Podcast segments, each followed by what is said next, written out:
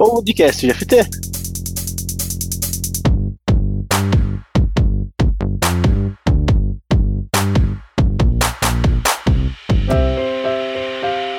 Olá pessoal, sou o Robson Agapito, que é por opção e agilista por prazer. E eu sou a Nicole Seskin e estamos começando mais um podcast GFT.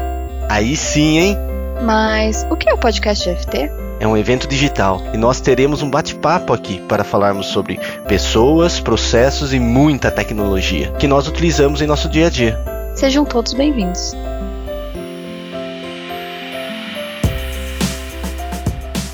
Olá pessoal, estamos de volta, hein? E eu principalmente aqui, né?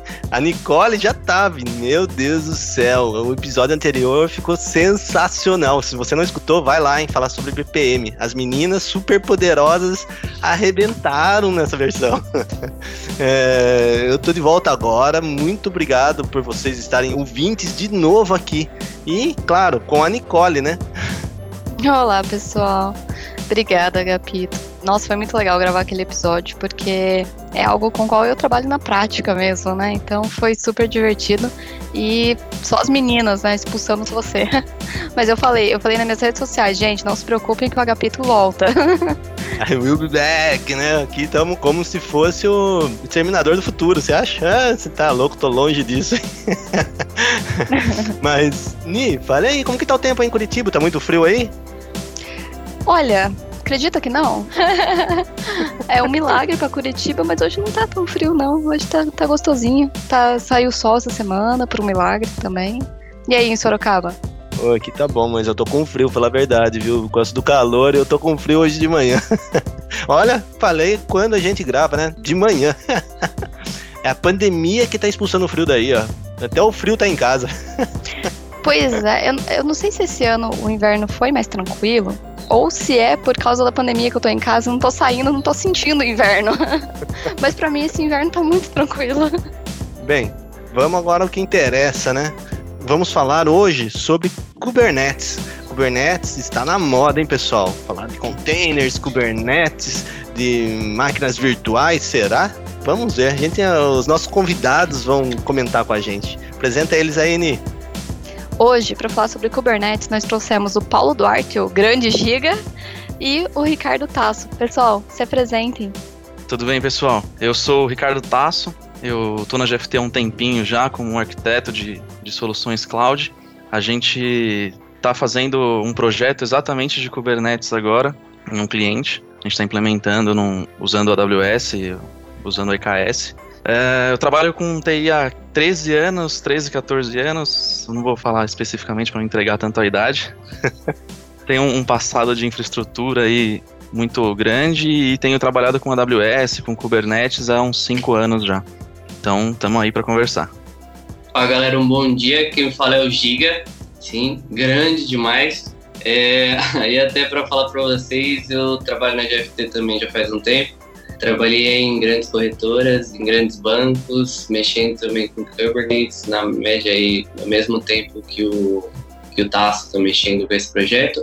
Eu faço parte também do mesmo projeto que ele está fazendo a implantação atualmente, né? Vem sendo aí um, um grande desafio para a gente. Bem-vindo, Giga e Tasso. Cara, prazer imenso falar com vocês, hein? São especialistas aqui na GFT que mandam muito bem sobre Kubernetes. Mas, cara, que, que é Kubernetes? Vocês conseguem definir Kubernetes para leigos? Cara, a expressão padrão que você vai ouvir, seca, é que Kubernetes é um orquestrador de containers. Mas aí fica meio vago, né? Pô, beleza, orquestrador, do que, o que, que ele faz, container também. Se você olhar no site do, do Kubernetes, no kubernetes.io, lá ele fala que ele é um sistema que automatiza deployments, escala e orquestra containers. Então, sim, oficialmente ele é um orquestrador de containers. Você pode rodar em qualquer lugar, na sua máquina pessoal, nos providers de cloud, em Raspberry Pi. Tem casos de uso de, de gente que roda um Node em Raspberry Pi. E eu não sei se todo mundo está habituado com, com o conceito de container. A gente acaba voltando um pouco no, no tempo aí para falar de máquina virtual, não tanto mas onde você tinha um servidor ou um cluster de virtualização lá com VMware, com Hyper-V, e nele você tinha suas máquinas virtuais, elas compartilhavam os recursos físicos daquele servidor, mas cada um tinha o seu sistema operacional. Então, você subia um disco virtual lá com os recursos que você setava e ele subia o seu sistema operacional, Windows, Linux, por aí vai. No caso dos containers, é diferente. Não é tão novidade o conceito de container. O LXC, por exemplo, que é o Linux Container, ele apareceu em 2008. E o que, que ele faz? Ele usa o kernel do seu host. Então você não instala um novo sistema operacional quando você sobe um container. Você só executa um processo isolado. Ele é chamado de cgroup, né? com as suas libs e os binários especificados da sua aplicação lá para você, você configura via Dockerfile para você subir. Ele tem a rede apartada também, por Network Namespace do Linux e você tem o seu container lá. A partir do momento que você tem alguns containers rodando, você tem um workload com algumas aplicações, você precisa de algo que orquestre essa execução, gerencie, administre. Então, você precisa de algo que automatize em qual dos seus nodes vai subir a sua aplicação com base em recurso livre, para você não ter que rodar na mão lá um Docker exec em alguns seletores que você pode colocar também. Então você pode dividir se você tem um nó de, mais focado em CPU, um nó mais focado em memória, um nó com GPU. E se algum dos seus pods, né, dos seus containers cair, como você tem configurado no seu deployment, ele vai subir outro no lugar, vai expor via serviço o seu container via Ingress e tem via HPA lá, ele escala seus containers e, se necessário, os worker nodes também. Isso falando num cenário de cloud, de, de Azure, AWS e, Google. O Tasso falou muito bem sobre containers, muito bem. Eu acho que se fosse para falar uma história sobre ele, quando você colocar na internet, escrever Kubernetes, você vai ver como se fosse um mastro né? Então, imaginem que ele é um grande navio que leva containers. E aí, para você conhecer o conceito de containers, é você pode colocar aquilo que você quiser dentro do container. Então, ele vai ter um ambiente fechado, um ambiente único, e você pode carregar um monte deles de acordo com o tamanho do seu host, de, de acordo com o tamanho daquele servidor que você possui, né? da máquina host que a gente chama. Então, eu acho que se fosse para facilitar, primeiro ter o um entendimento sobre containers e depois saber que ele é um grande navio cargueiro que leva vários containers ali dentro. E cada container tem o seu próprio contexto, né, que foi aí o mais tecnicamente o que o Tasso explicou. Esse exemplo para mim foi ótimo, porque eu estava tentando entender assim a, questão do container, como que você fazia, por exemplo, uma divisão, se a aplicação tinha que estar inteira dentro de um container ou se você podia dividir e de como dividir, se podia dividir da maneira que você quisesse. Agora, com essa explicação do navio, para mim ficou muito mais claro que você pode, na verdade, dividir a sua aplicação em vários containers, certo? Exatamente. Existe um. Aí, até para complementar o que o Tasso falou, existe um, uma história por trás dos containers, até dos containers reais mesmo, que vem do Sr. McLean. E o Sr. McLean, ele trabalhava com outro tipo de transporte, né, que era transporte é, relacionado a caminhões. E depois ele viu que tinha muito futuro no, no navio cargueiro, porque ele poderia amplificar, porque tinha muita dificuldade em você tirar tudo que você colocava dentro do caminhão, para você colocar ele para fora. Você colocar tinha um monte de gente para colocar, você tirar tinha um monte de gente para tirar. E com os containers isso ficou muito mais fácil. Então ele foi para esse ramo, ele vendeu a empresa que ele tinha, foi para esse ramo depois de ir para esse ramo, ele inventou essa história dos containers, e aí sim, você pode ter um container separado dentro do mesmo nó de Kubernetes, dentro da mesma estrutura de Kubernetes que você tem, você pode ter vários containers. E esses containers têm o seu ambiente em si. Então, eles podem estar em namespaces diferentes, ele pode estar em contextos diferentes dentro do mesmo navio cargueiro ali dentro. Legal, cara. Quando você fala em container, me vem a palavra Docker na mente. Então quer dizer que o Docker está totalmente linkado ao Kubernetes. Sim, totalmente. O Docker, na verdade, ele é o que roda os containers, né? Quando se fala em container, você pensa, todo mundo pensa em Docker. Teve essa associação natural da coisa aí. E o Kubernetes, ele só orquestra a execução desses containers. Então, ele, como parte disso, ele orquestra o Docker também. Eu vou complementar um pouco o que o que o Tasso falou. Sim, a primeira palavra né, que vem à mente, porque ele é um, o mais famoso atualmente, né, o mundialmente utilizado Existem outros também, como Rocket e, etc., mas o Docker sim é um dos mais utilizados. Quando a gente fala de container, a gente pode associar também a microserviço ou não? Acho que não é a mesma coisa, mas elas é, se interligaram com o decorrer do tempo. Container você pode subir a aplicação do jeito que você quiser, do jeito que você precisar que ela suba no container.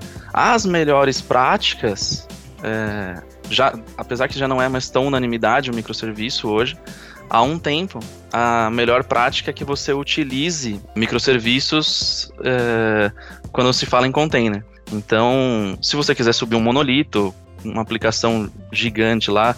Já tive, inclusive, em, em cliente, uma aplicação de 16 GB de RAM, 8 vCPUs em um container, vai rodar. Só que se acontecer algum problema, se cair, você precisa subir de novo, é vela e oração. Ajoelha e reza.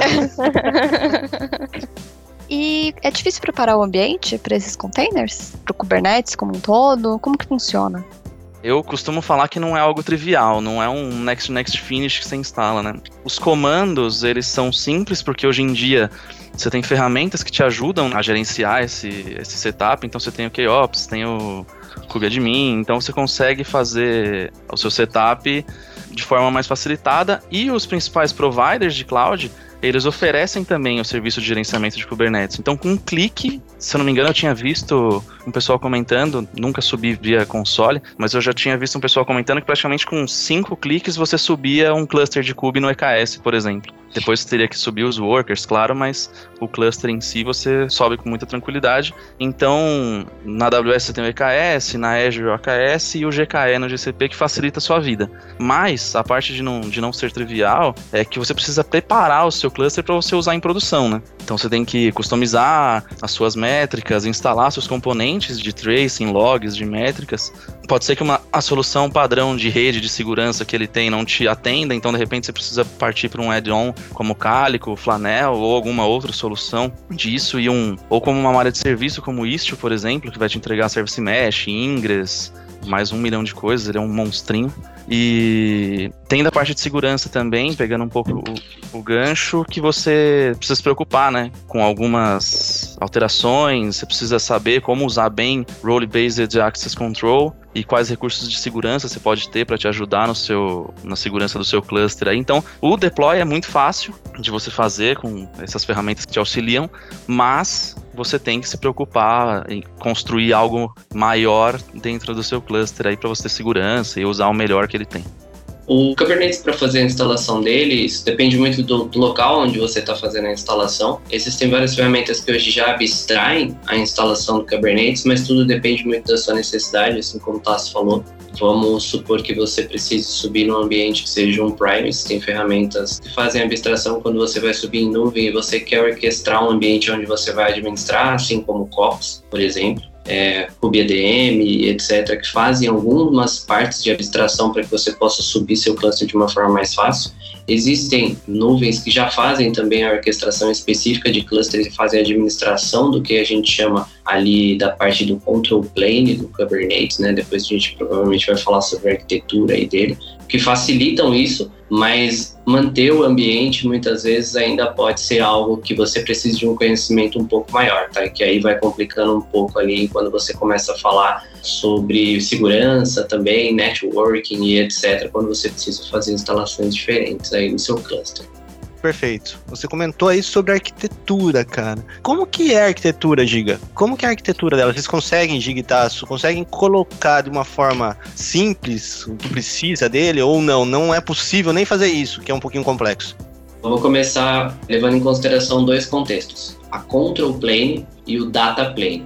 O control plane, eles vão ter quatro principais recursos: o Kube API Server, o Kube Scheduler, o Kube Control Manager e o etcd. Já na parte do worker node, né, na parte do data node, a gente vai ter os worker nodes, onde vão ter os principais recursos. O Kubelet, o Kube Proxy, que faz parte integrante dentro dos ambientes, e o Container Runtime, que o Container Runtime, por exemplo, um deles é o, o Docker, como a gente já citou anteriormente. Beleza, é isso mesmo é. que o Paulo comentou. Tem a divisão, né, chamado de control plane ou data plane ou master e nodes, em que no master você tem propriamente o, o, Kubernetes rodando e o node são apenas os clients lá que executam as suas aplicações, os seus workloads. É uma história engraçada essa questão dos controllers, porque quando eu aprendi sobre Kubernetes, falando, não, ó, tem o controller manager. Falava, pô, legal, um, um, cara, né? Só que você vai ver o que ele faz, tem um milhão de controladores que ele executa para fazer a operação do seu Kubernetes bonitinho ali, então, legal. É, por isso que eu falei três ou mais, né? Porque tem um monte, um monte, um monte de recursos mesmo dentro desse ambiente. Sim, você vai diluindo o controller, por exemplo, em o que ele faz, em quais controladores ele tem, você vai longe ali para explicar. Acho que não ia caber no podcast. a gente faz mais futuramente, cada um específico. Tendo essa base, a gente pode fazer vários episódios. Exatamente. É complicado para o time de desenvolvimento utilizar o Kubernetes? Depois que você já está com uma aplicação em container, que você já está preparado para de fato rodar a sua aplicação em container, acho que pegando o jeito de, de quais são os recursos do Kubernetes, como descrever um, um arquivo YAML para subir o, os seus recursos no Kubernetes, não tem tanta complexidade. E, inclusive, uma das grandes vantagens do Kubernetes é você poder dar para o seu desenvolvedor, ou você como desenvolvedor, ter o foco encodar a sua aplicação e fazer ela rodar do melhor jeito que você conseguir. Se ela rodar no teu notebook, no Minikube ou qualquer uh, agente que você escolher para rodar aí na sua máquina, também tem que rodar no cluster, porque deveriam ser iguais. Então o dev tem que conhecer essa linguagem única para consumir a API do Kubernetes, então saber rodar o kubecontrol e saber quais são os recursos que ele pode criar, como escrever um arquivo YAML e focar no, no desenvolvimento. Aí, falando um pouco do, dos recursos do Kube, alguns exemplos, é, o deployment, um service, um ingress, um volume persistente, um stateful set, tem alguns outros, mas os mais básicos que você vai usar aí são esses. Eu acho mais difícil explicar para o dev, efetivamente, não só para o dev, mas para qualquer pessoa, o conceito efetivamente do que a utilização. Porque a utilização, a partir do momento que a pessoa conhece já de containers e etc., quando a pessoa faz o primeiro uso, ela fala: Nossa, é muito mais fácil de fazer do que qualquer outra coisa que eu já fiz. Pelo menos foi as frases que eu já ouvi, tá? É, particularmente. E aí, quando a pessoa sabe, ela mesma sobe na máquina dela, ela mesma faz as integrações que ela precisa, e quando aquele ambiente vai para produção, ele é exatamente o mesmo. Então, o que facilita para a pessoa saber o que, que realmente ela está colocando em produção. E é, talvez essa seja a parte mais importante. Mas de utilização, acho que é bem simples aí. Os, os desenvolvedores se adaptam muito bem.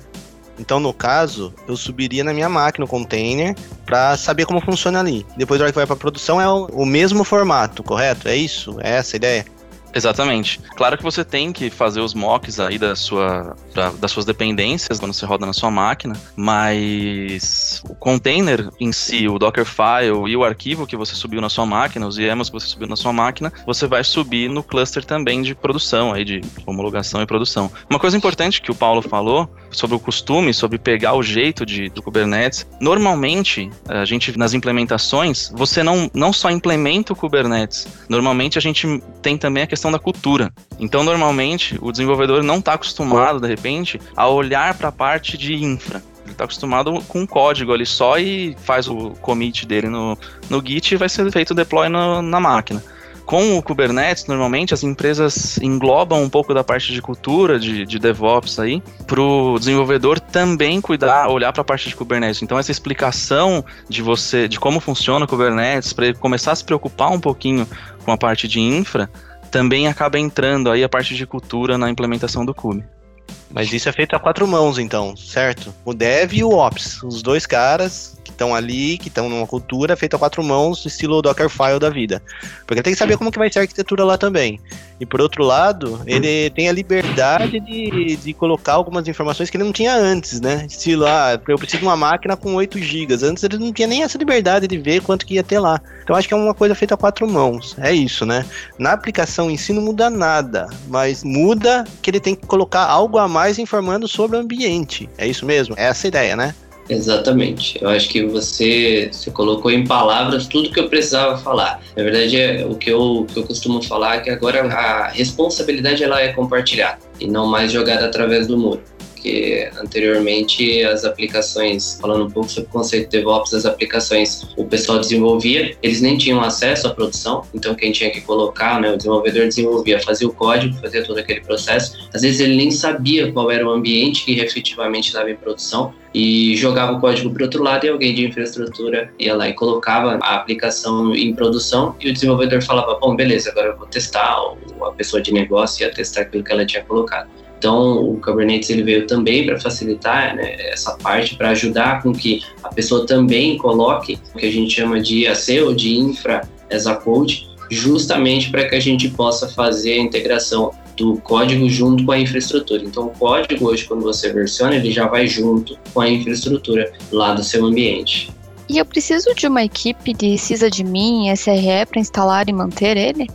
Eu acho que é importante, sim. Na verdade, é importante você ter alguém que conheça bastante de Kubernetes e que tenha um foco de pelo menos em uma parte do dia a dia dele de cuidar da saúde do cluster, pensar em melhoria, ver quais add-ons que você tem para acrescentar ali, pensar nos updates, que direto tem coisa saindo, tanto das ferramentas do Kube quanto do Kube e etc. Claro que depende do, do tamanho do seu cluster, né, da quantidade de workloads que você tem rodando ali. Não precisa de alguém focado de repente em só administrar o Kubernetes, mas precisa ter alguém que olha com um olhar mais clínico para isso, não só como consumidor.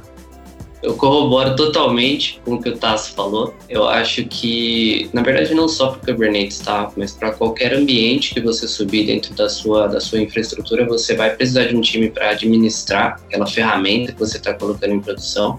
Então, um time sysadmins aí é extremamente importante, justamente para também garantir e fazer a parte também de observability junto com eles para poder administrar o sistema, tá? E quais são as vantagens de utilizar o gerenciamento de containers com Kubernetes? Eu acho que uma das principais vantagens que o Kubernetes oferece é a possibilidade de você escalar de uma forma muito simples, de você imaginar que o seu workload ele vai escalar horizontalmente. Existem as duas formas, mas você pode escalar seu ambiente horizontalmente. O que, que seria escalar seu ambiente horizontalmente? Você apenas com um comando, você fala para ele, agora você tem uma quantidade né, de, de, unidades operacionais lá dentro para você poder funcionar, o que a gente chama de pods, né, aquilo que você sobe num contexto como um container, e você pode, de um ou mais containers no caso, e você vai lá e fala, cara, de 5 você vai para 10 containers. E ele vai escalar aquilo horizontalmente para você e vai jogar seu workload para mais nodes ou mesmo para os mesmos nodes, mas vai ter uma quantidade maior de pods dentro daquele mesmo node que você está utilizando. Então, acho que essa é uma das principais vantagens dele. Outra vantagem que a gente já acabou falando anteriormente é que o ambiente ele vai ser especificamente o mesmo. O ambiente raramente vai ser mudado. Então, como no ambiente da sua própria máquina você vai subir um container, o mesmo container ele vai subir também no node que você está colocando em produção. Então, não existe mais aquela história de minha máquina funciona. Agora pode ter mudado para o meu container funciona, mas eu acho que isso não entra agora nessa história. Então, acho que essas são uma das duas principais vantagens aí do Kubernetes. Não sei se o tem mais alguma aí para falar. Tem essa questão que você comentou de escalar, tem até a questão da a possibilidade dele escalar automático, né? A sua aplicação, o seu pod. Isso, então, verdade, verdade. Você tem métricas padrão que você pode usar ali para escalar o seu ambiente, sua aplicação, e você tem métricas customizadas também. Então, sei lá, um exemplo é quanto que a sua fila está processando. Então, você pode escalar de acordo com isso. Então, a, a, escalabilidade é uma das grandes vantagens mesmo. De um orquestrador em relação a usar o Docker, tem a vantagem também dos seus containers estar sempre online. Então, mesmo se acontecer algum problema com a sua aplicação, ela travar ali e cair, ele vai subir outra no lugar. Não vai ficar no vácuo ali, não vai ficar sem ninguém.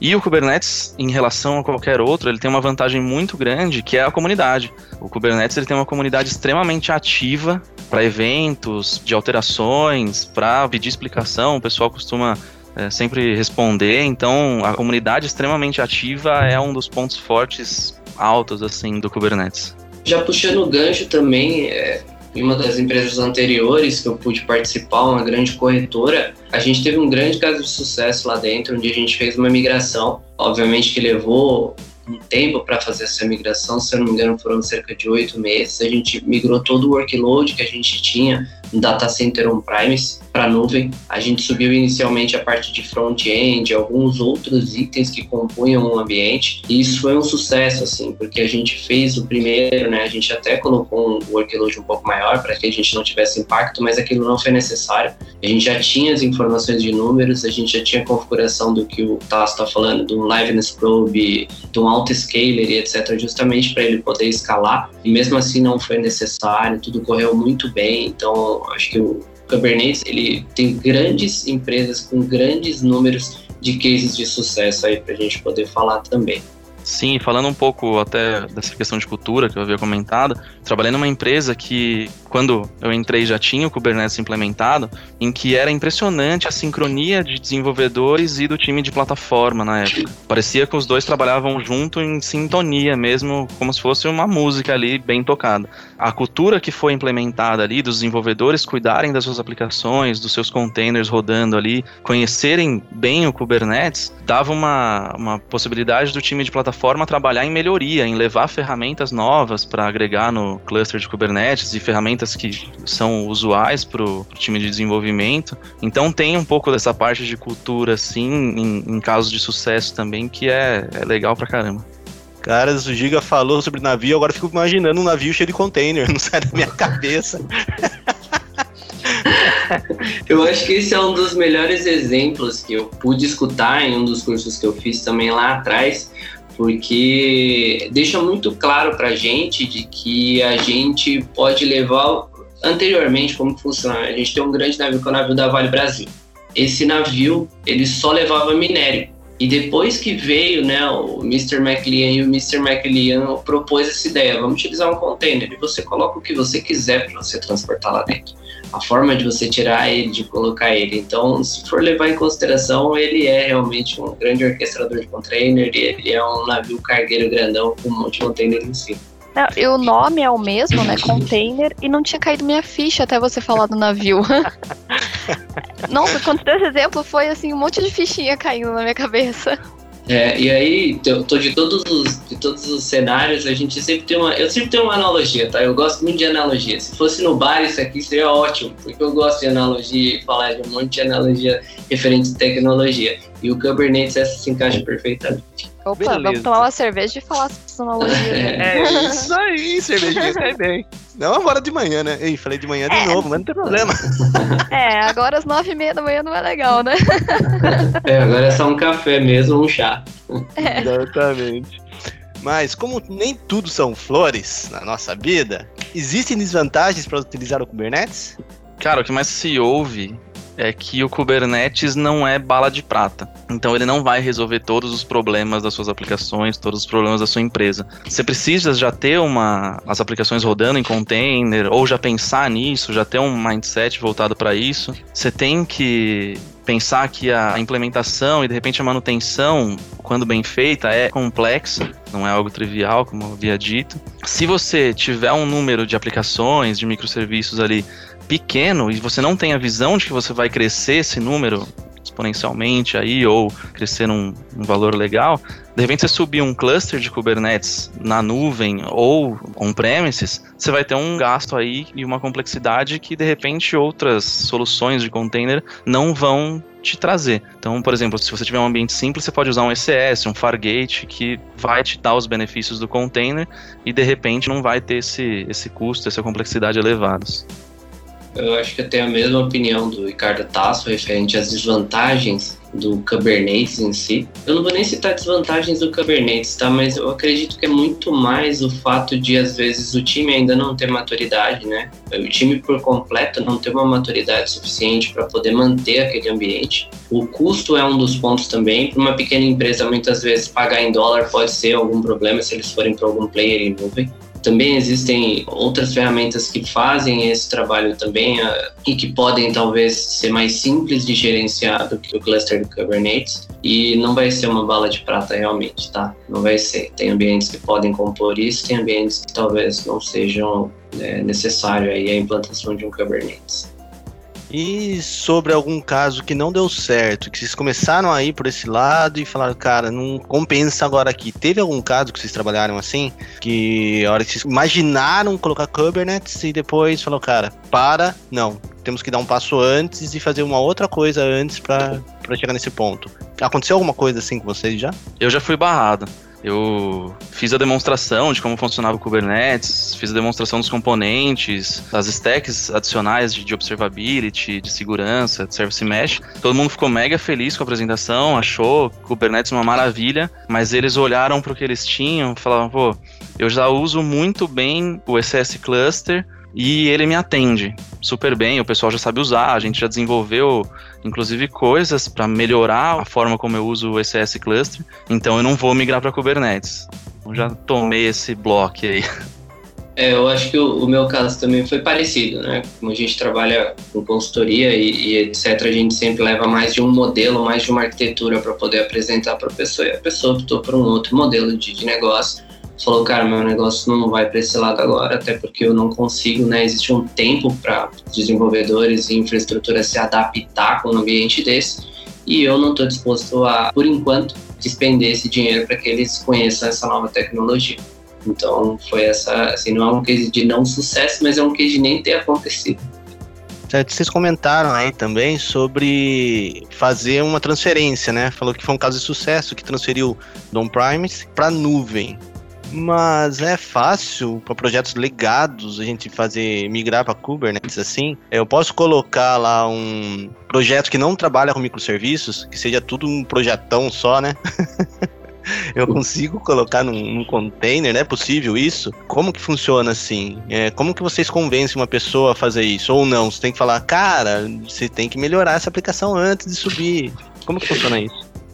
Eu acho que você precisa transformar, assim, o seu legado porque eu já tive experiência, né, em fornecedor que teve uma aplicação de antifraude, subiu um container rodando com 16 GB de RAM, com 8 vCPUs ali, era um legado e eles não tinham interesse em mudar aquilo. Então, tranquilo, rodava, não tinha tanto problema, mas você transformar em um serviço apartado, usar uma boa prática aí, um The 12 Factor App, por exemplo, como base, é legal para você usar do melhor jeito, né? Você tem essas duas formas de você usar. Você pode só usar ou usar do melhor jeito para extrair o melhor daquilo. É, eu vou colocar esse ponto como se fosse para migração para nuvem também, sair do on-premise para ir para nuvem. Eu acredito que a nossa cabeça tem que mudar as coisas não funcionam igual. As práticas hoje, que eram feitas anteriormente no ambiente on-premise, as práticas que são feitas hoje no ambiente de nuvem, etc., elas são diferentes. Assim como para você trabalhar com containers. Então, o que eu acredito efetivamente é que tem que mudar um pouco né, a cabeça, tem que mudar um pouco a forma como a sua aplicação vai trabalhar, até mesmo parte de arquitetura, para garantir uma série de coisas que talvez no on-premise fosse um pouquinho mais difícil de você manter aí que o Kubernetes pode prover. Aproveitando, é, tanto essa sua última fala, Giga, quanto um pouquinho mais cedo você falou que você participou de uma migração de on-premise para Kubernetes, para cloud. É, o Kubernetes, ele é para ser utilizado somente com cloud ou pode ser on-premise também? Talvez seja uma pergunta um pouco leiga, mas acho que eu realmente não, não conheço muito bem, acho que é interessante saber. Não, pelo contrário, eu não acho que é uma pergunta leiga, não. Eu acho que é uma pergunta totalmente pertinente. E eu vou falar o porquê. Porque você pode não necessariamente instalar é, os seus nodes, o master, etc., em ambientes em nuvem. O que acontece é que a nuvem, assim como Kubernetes, ela traz diversas características que são muito próximas, como a escalabilidade, como a, a resiliência, né? Existem ferramentas que você pode colocar resiliência no seu ambiente. Então, por essa proximidade de características, geralmente a gente atribui já que ah, Kubernetes é na nuvem, Kubernetes é na nuvem. Não, você pode subir ele numa máquina on-premise sem problema algum, no que a gente chama de um bare e etc, tá? Tem gente rodando, inclusive, né? Tem uma quantidade razoável de pessoas que rodam isso on-premises, que rodam isso em, nas máquinas físicas ali em bare metal no data center dela.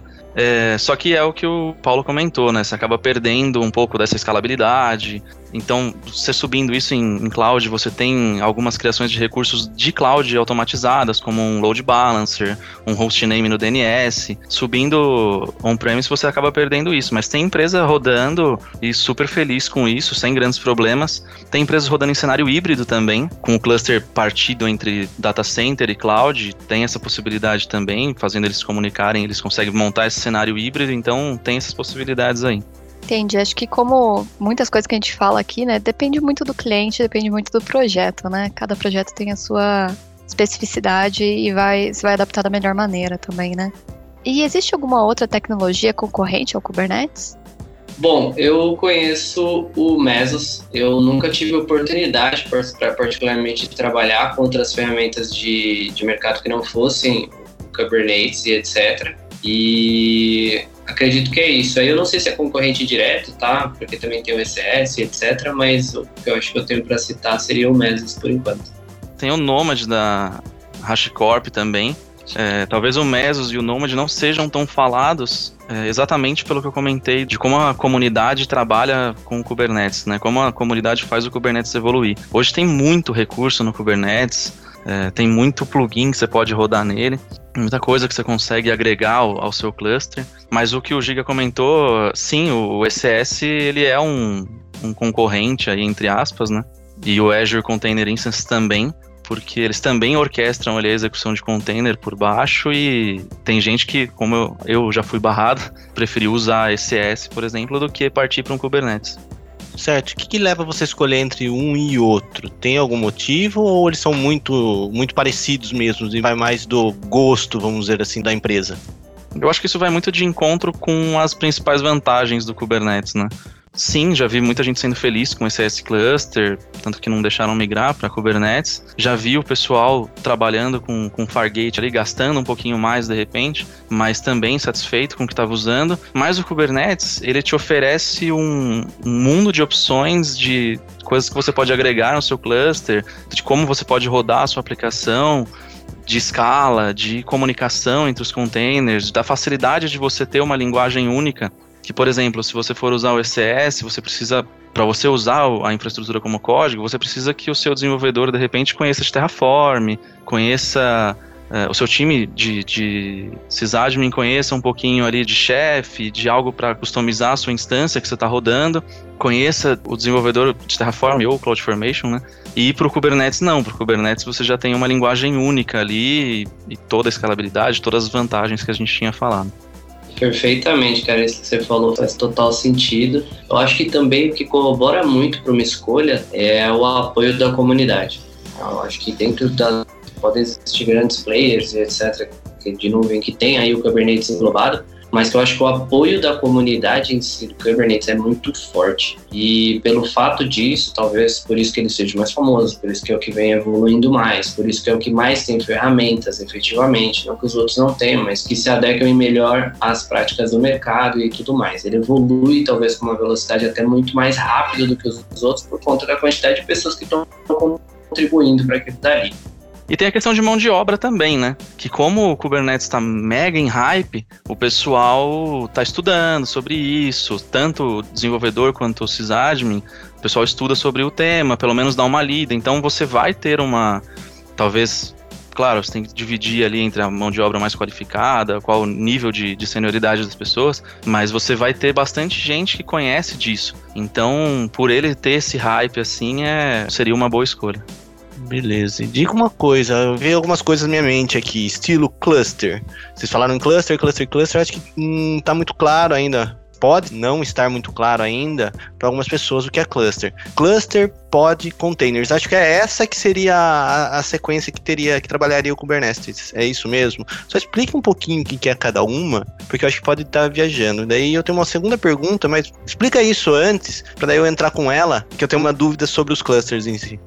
Eu vou citar o mesmo exemplo do navio cargueiro. Então imagina que você tem dois navios cargueiros, beleza? Um é responsável por manter todos os containers que vêm chegando dentro do navio, o que a gente chama ali de control play, né? Então todos os pedidos, vamos supor que estão chegando vários outros navios, eles estão deixando lá, ó, pedido tal vai para tal lugar, pedido tal vai para tal lugar, pedido tal vai para tal lugar. O que acontece? Ele vai colocando nesse navio cargueiro. E essa máquina, né, esse nó dentro do Kubernetes, ele pode ser associado ao nó que a gente chama de nó master. O que vai ter ali e o que vai fazer através do Kub Scheduler, ele vai fazer a orquestração desse container nos outros navios. Então, qual é a informação que o master tem, né, que o cluster ou mesmo, que é uma série de nodes é, que podem ser nodes ou não, tá, que podem ter carga de trabalho ou não, o que, que eles fazem ali nesse contexto? Ele recebe essa solicitação através do Kub API, então chega como se fosse uma solicitação, eu quero um container assim, assim, assado,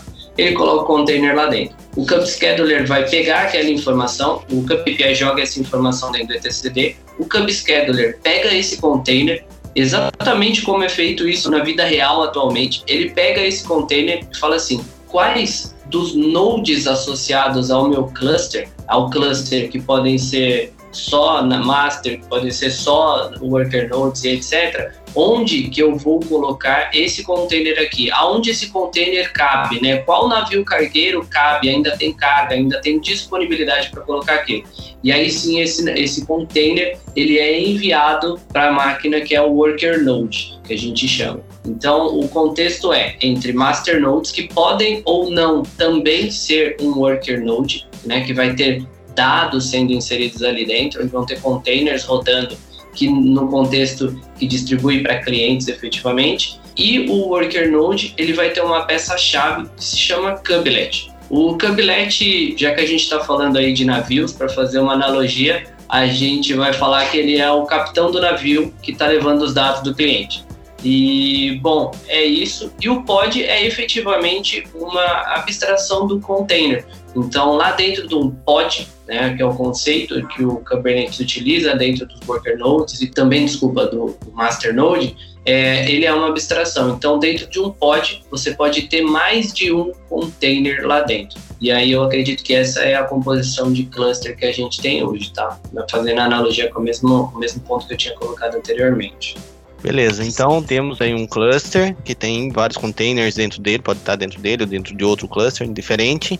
Mas eu posso, voltando para a aplicação, eu tenho uma aplicação, eu posso ter dois containers com a mesma aplicação para fazer um balanceamento ali, certo? E como que ele consegue garantir que essa aplicação vai ser atualizada em todos os containers que tem essa aplicação? Um ou mais indiferente, né? Acho que isso, Agapito, você consegue determinar através do seu deployment. Deployment é um recurso, né, do, do, Kubernetes, ele descreve a sua aplicação, o seu pod, os containers, a quantidade de réplicas que ele vai ter, a quantidade de, de recurso que ele vai ter. E lá você coloca a quantidade desejada de réplicas que você quer, e num caso de você ter a escalabilidade, você determina um número máximo e mínimo e um começo desejável ali para ele, ele rodar a sua aplicação.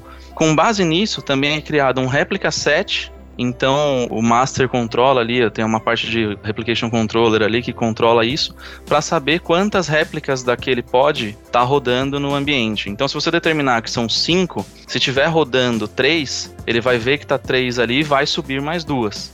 Então, sempre, se você tiver determinado ali as métricas para escalar o seu ambiente, para escalar a sua aplicação, batendo naquele número, o HPA vai subir mais um container ali para atender a sua aplicação.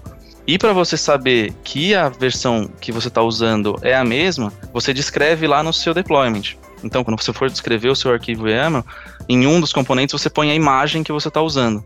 E a imagem do container, né, a imagem Docker que você está usando, ela tem as tags ali que você coloca quando você faz o seu, o seu commit ali, quando você avança com, com o seu projeto.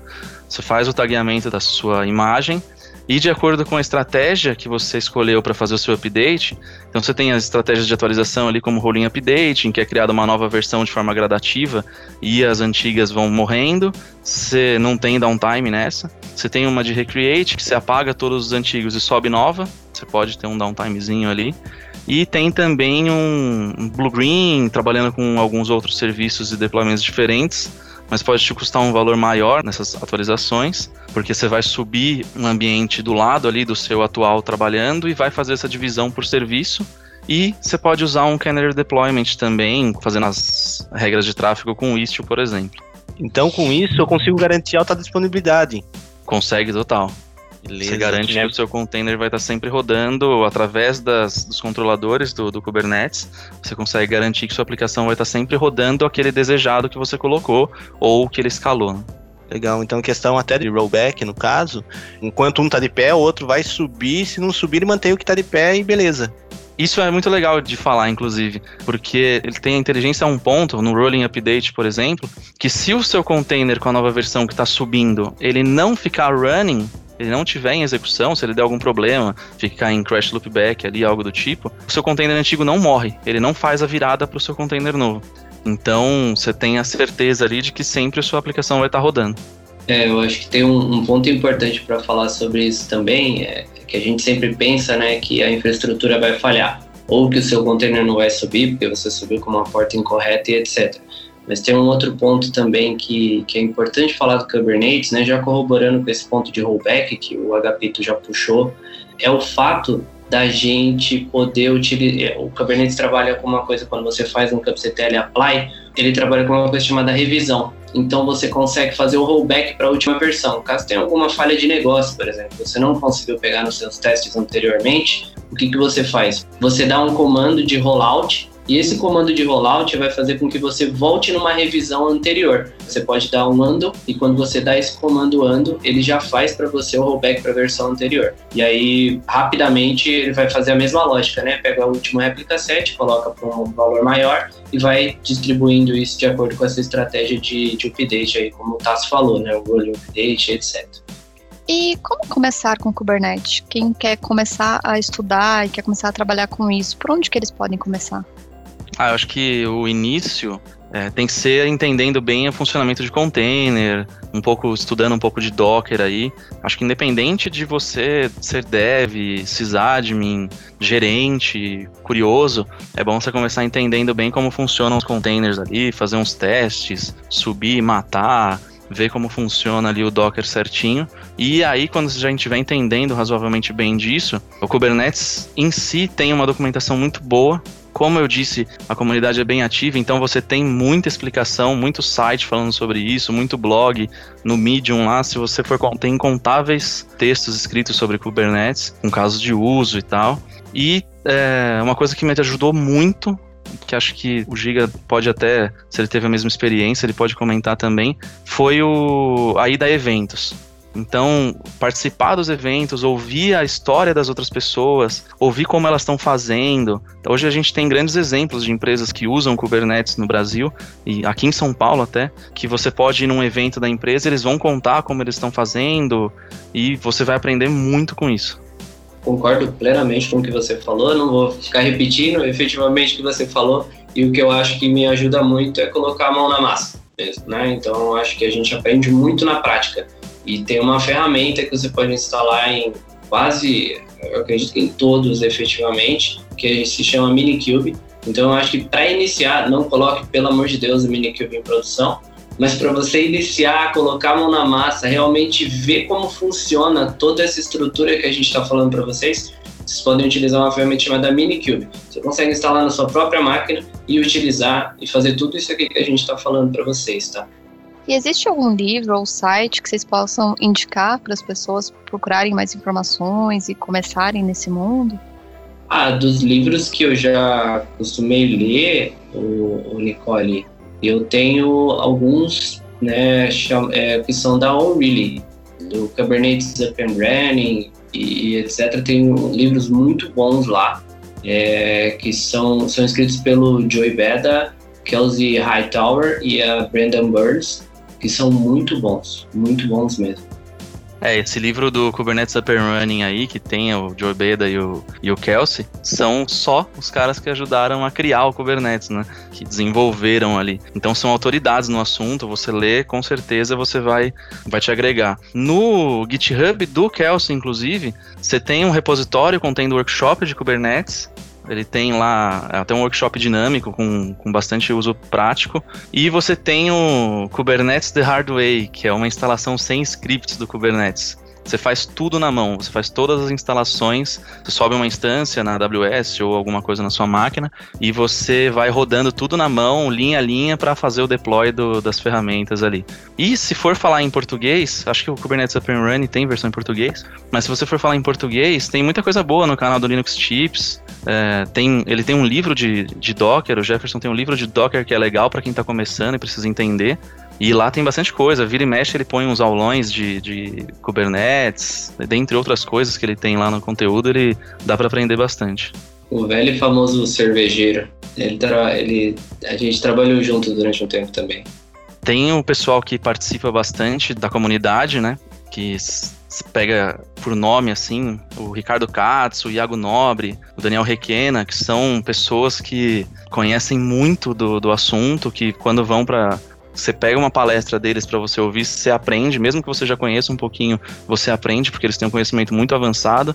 Tem algumas referências também de pessoas que implementaram o Kubernetes nos lugares que eles trabalhavam, quando não tinha tanta documentação, há bons anos atrás, como o Rodrigo Chacon, o Gabriel Cope, o Pedro Spaggiari, que foram pessoas que eu trabalhei junto, me ensinaram bastante e eles são magos do, do Kubernetes, assim. Então, você vê, se olhar no GitHub deles, você vai achar alguma coisa que você vai falar, pô, como que os caras pensaram em criar uma coisa parecida com isso? Os caras realmente conhecem muito. Ah, tem mais dois aí que você não falou, cara. Tem mais dois que você esqueceu. Um tal de Paulo Duarte e outro de Ricardo Tasso. Ah, Tasso Giga! então aí nossas referências aqui da GFT, né? Bem, pessoal, muito obrigado. Foi muito boa essa conversa. A gente conseguiu falar bastante coisa sobre o que é Kubernetes. Lógico, tem muito mais. A gente tem que botar a mão na massa mesmo, ver novos cases, participar de eventos. Tudo isso vale e cabe para a gente aprender mais, mas foi um início sensacional. Muito obrigado pela presença. Giga, Tasso, vocês foram demais, caras. Gente, muito obrigada. Como eu falei até em um momento do episódio, várias fichinhas caíram. Acho que deu para entender muito mais o conceito do, do, dos containers, do Kubernetes. Foi muito legal. Muito obrigada pela presença de vocês.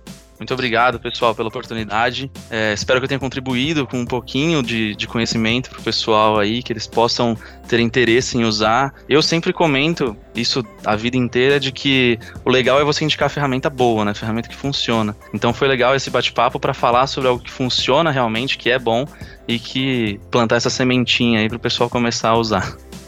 Bom, galera, eu queria somente agradecer aí para vocês. Assim como eu falei sobre Kubernetes, a experiência na prática é, é, muito melhor. Obrigado aí, foi minha primeira vez fazendo um podcast e o que eu tenho para falar agora é só agradecer mesmo. Obrigado mesmo aí pela oportunidade.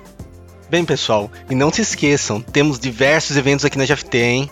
Muita informação importante que ocorrerão ao vivo no mês de setembro tais como o webinar, a live, que nesse mês estará fantástica. Também estamos preparando um workshop falando sobre API, automação de testes e RPA. E claro, não deixe de escutar os episódios anteriores do nosso podcast. Já são cinco techs agora, hein? E temos também uma novidade o podcast Living GFT, também falando um pouco sobre assuntos não técnicos, mas super interessantes. E com isso, nos tornamos quinzenal. Olha que legal!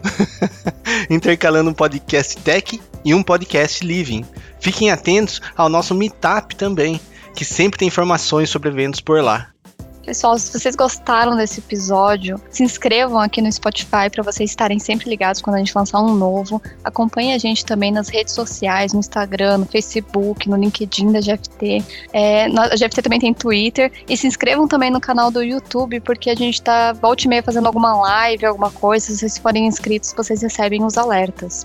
Falando um pouquinho sobre vagas, hoje, no dia que a gente está gravando é, esse episódio, nós temos mais de 200 vagas abertas. Então, entrem no nosso site, deem uma olhada nas vagas e mandem seus currículos. Também no LinkedIn, a gente está sempre compartilhando algumas vagas por lá, as, o pessoal de, de recrutamento. Então, fiquem de olho. Se vocês querem trabalhar com a gente, só mandem o currículo de vocês, que a oportunidade não está faltando.